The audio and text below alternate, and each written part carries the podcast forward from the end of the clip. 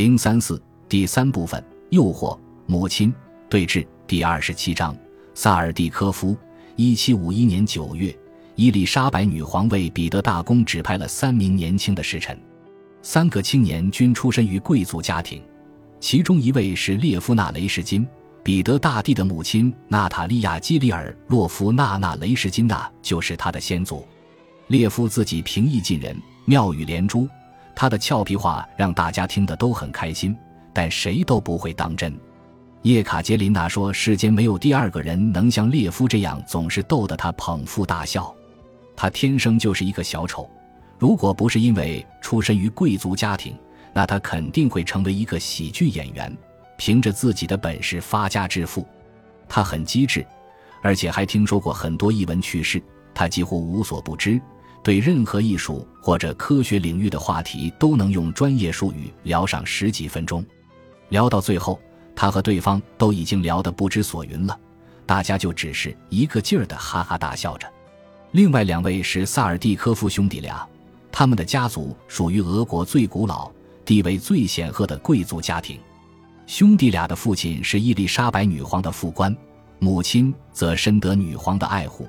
因为在一七四零年女皇攫取皇位的政变中，他对女皇忠心耿耿。两兄弟中的哥哥名叫彼得，举止粗鲁。叶卡捷琳娜曾经形容他为一个不折不扣的傻瓜。我从未见过如此愚蠢的面孔。他长着一对又大又呆的眼睛，一个他鼻梁，还总是大张着嘴巴，那张嘴巴永远都合不起来。他是一个臭名昭著的是非精。因此，他跟乔戈洛科夫夫妇的关系非常不一般。弟弟名叫谢尔盖，跟亲哥哥截然不同。谢尔盖英俊而冷酷，将勾引女人当做自己毕生的事业。他肌肤黝黑，眼睛也很黑，个头中等，身体健硕，而且举止优雅。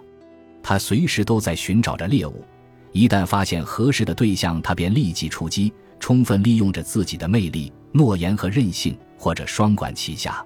此外，他还是一个愈挫愈勇的人。注意到叶卡捷琳娜的时候，萨尔蒂科夫年满二十六岁，跟女皇的女侍臣马特廖娜·鲍尔克结婚已经两年了。这场婚姻完全是谢尔盖心血来潮的结果。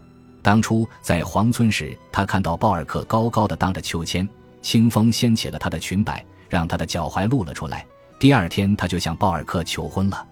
现在，鲍尔克已经让他感到腻味了。他要找点新鲜的刺激。萨尔蒂科夫注意到叶卡捷琳娜受到丈夫公然的忽视，而陪在左右的人又显然令他感到厌倦。严密的保护令女大公更加富于吸引力，与大公的婚姻则为这个猎物镀上了一层灿烂的光泽。而她还是一个处女的传言，就更加令萨尔蒂科夫无法舍弃这个挑战了。叶卡捷琳娜注意到，这个年轻人很快就跟乔戈洛科夫夫妇熟人了起来。在他看来，萨尔蒂科夫的举动很是匪夷所思。这两个人既不聪明，也不和善，萨尔蒂科夫却对他俩大献殷勤，这背后一定有着不可告人的打算。当然，凡是有点常识的人都不会整日里听着这两个傲慢自大的傻瓜唠叨个不停，除非他有着隐秘的动机。玛利亚·乔戈洛科娃又怀孕了。大部分时间里，他都待在自己的房间里，让女大公去探访他。去做客的时候，叶卡捷琳娜总是会看到，除了尼古拉·乔戈洛科夫之外，谢尔盖·萨尔蒂科夫、列夫纳·雷什金和其他人也在房间里。在午后和夜晚，萨尔蒂科夫琢磨出一个又一个别出心裁的办法，吸引着乔戈洛科夫的注意。他发现这个面无表情。毫无想象力的男人在简单的歌词创作上具有一定的天赋。萨尔蒂科夫对乔戈洛科夫的作品大肆吹捧了一番，还说自己希望能听到更多的作品。因此，每当大家希望摆脱乔戈洛科夫的视线，萨尔蒂科夫就会出一个题目，恳求受宠若惊的蹩脚诗人为之创作一曲。这时，乔戈洛科夫就会急匆匆地走到房间的角落里。守在壁炉前，构思起新的大作。一旦起了头，他就会完全沉浸其中，整个晚上都不会离开座椅。他创作的歌词被大家称为是妙不可言、令人陶醉的绝句，他便继续不停地写了下去。列夫纳雷什金用古钢琴为乔戈洛科夫的歌词谱上曲子，然后跟他一起合唱着这些歌曲。房间里没有人会专心聆听他们的表演，大家都无拘无束地聊着天，不用担心有人会上前打断大家。聚会各方同仇敌忾，一起快乐地用这招诡计蒙蔽着主人乔戈洛科夫。就是在这样的气氛中，谢尔盖·萨尔蒂科夫开始采取行动了。一天晚上，他终于附在叶卡捷琳娜的耳边道出了自己的爱慕之情。叶卡捷琳娜警惕而欣喜地听着萨尔蒂科夫的表白，他没有接茬，也没有劝阻他，萨尔蒂科夫便继续向叶卡捷琳娜做着表白。第二次，叶卡捷琳娜试探性地问他究竟想从他这里得到什么。萨尔蒂科夫描绘了一番自己幻想着同叶卡捷琳娜在一起后所能拥有的幸福。叶卡捷琳娜打断了谢萨尔蒂科夫：“你的妻子呢？两年前你可还深爱着她呢？她又会怎么说呢？”萨尔蒂科夫耸了耸肩，又冲着马特廖娜狠狠地扬了一下脑袋，说：“闪光的东西可不一定都是金子。”还说自己已经为一时的头昏脑热付出了惨重的代价。他信誓旦旦地向叶卡捷琳娜做着保证，宣称自己对她的感情更为深沉、持久，也更加可贵。后来，叶卡捷琳娜对自己面对萨尔蒂科夫的诱惑所做的反应做过一番描述。她二十六岁，无论是出身还是其他方面，都称得上是一位卓然超群的绅士。他知道如何掩饰自己的不足。其中最恶劣的一点就是对阴谋诡计的兴趣，并且毫无底线。当时我没能认识到他的这些缺陷。我几乎每天都能见到他，大多数时间里侍从都在场。我没有做出什么逾矩的行为，对他和所有的人都一视同仁。一开始，叶卡捷琳娜的确还有招架之力。她告诉自己，她对萨尔蒂科夫只有同情而已。这样一位青年才俊，却深陷如此糟糕的婚姻中，而且为了他的甘愿以身犯险。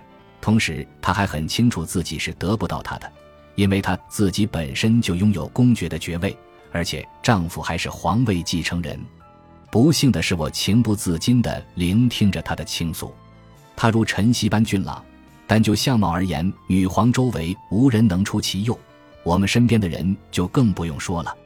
而且。她博学多才，举止优雅，性格独特。对社交圈，尤其是宫廷来说，这些都是优点。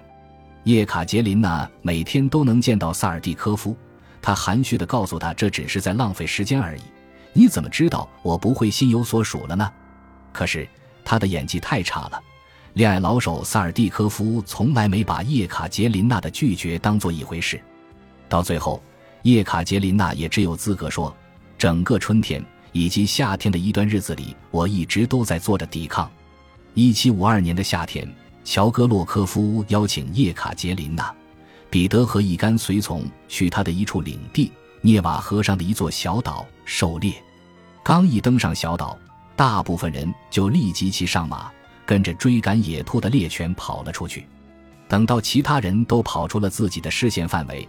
萨尔蒂科夫便快马加鞭地赶上了叶卡捷琳娜。按照叶卡捷琳娜的说法，他又开始聊起了自己最喜欢的话题。在这里，萨尔蒂科夫不再需要压低声音了，他绘声绘色地描述着一场不为人知的风流韵事所带来的愉悦。叶卡捷琳娜一声不吭。萨尔蒂科夫恳求叶卡捷琳娜允许自己至少心存一丝希望。叶卡捷琳娜努力地克制着自己。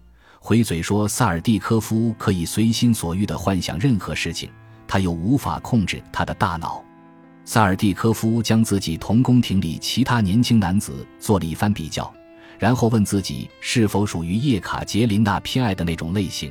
假如他不是，那谁会赢得他的芳心呢？叶卡捷琳娜默不作声地摇了摇头。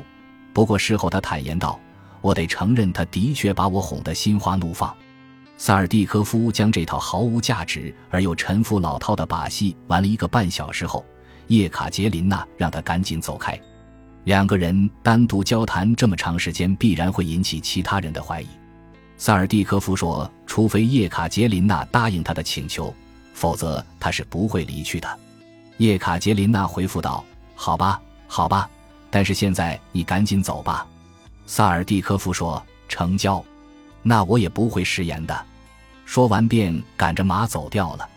叶卡捷琳娜在后面冲他喊道：“不，不要，要要的！”冲叶卡捷琳娜喊完这两句，萨尔蒂科夫便骑着马飞快地跑掉了。当天晚上，参加狩猎的客人回到了乔戈洛科夫在小岛上的府邸。就在众人享用晚宴的时候，外面突然刮起了一股猛烈的西风，芬兰湾的海水被强风吹到了涅瓦河三角洲。很快，地势较低的小岛就积起了深达几英寸的水。宾客们在乔戈洛科夫家被困到了次日凌晨三点钟。利用这段时间，萨尔蒂科夫再次对叶卡捷琳娜发起了攻势。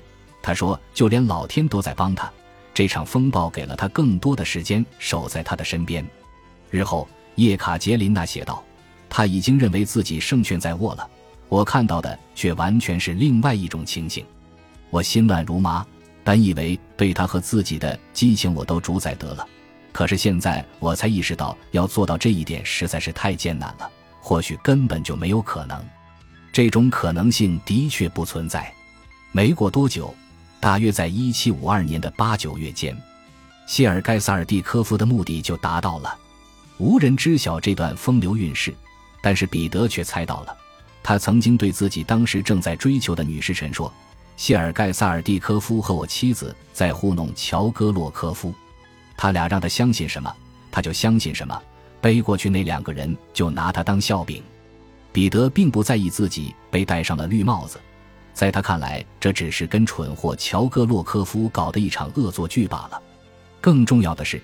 女皇和乔戈洛科娃夫人都对叶卡捷琳娜的这段新恋情一无所知。在彼得霍夫宫和奥拉宁巴姆宫避暑期间，叶卡捷琳娜整日都在骑马。